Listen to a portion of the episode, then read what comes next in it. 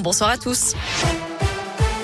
À la une, verdict attendu vendredi, alors que le gouvernement estime, selon son porte-parole, qu'on a des raisons d'être optimiste sur l'évolution de l'épidémie de Covid.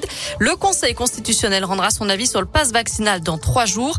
Il a été saisi par plusieurs dizaines de députés et de sénateurs de l'opposition. Certains complètement opposés à ce passe, d'autres voulant seulement s'assurer qu'il y a des garde-fous pour accompagner le texte.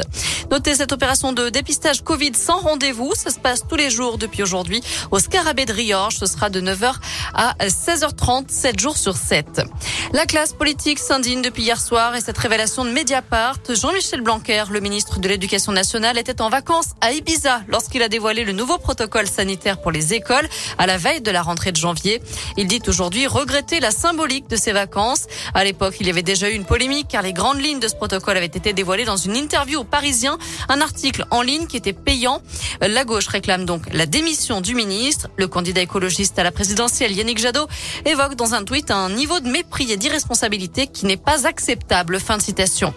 Donner un espace d'expression pour libérer la parole. Une réunion publique est organisée ce soir à partir de 20h à Gramont, dans la Loire, là où le père Louis Ribes était originaire.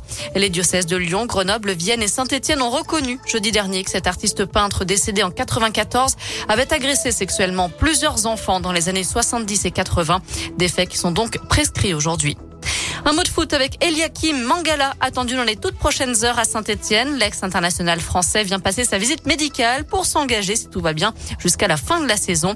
Il doit d'ailleurs signer son contrat avant demain soir pour être qualifié pour le derby vendredi face à Lyon.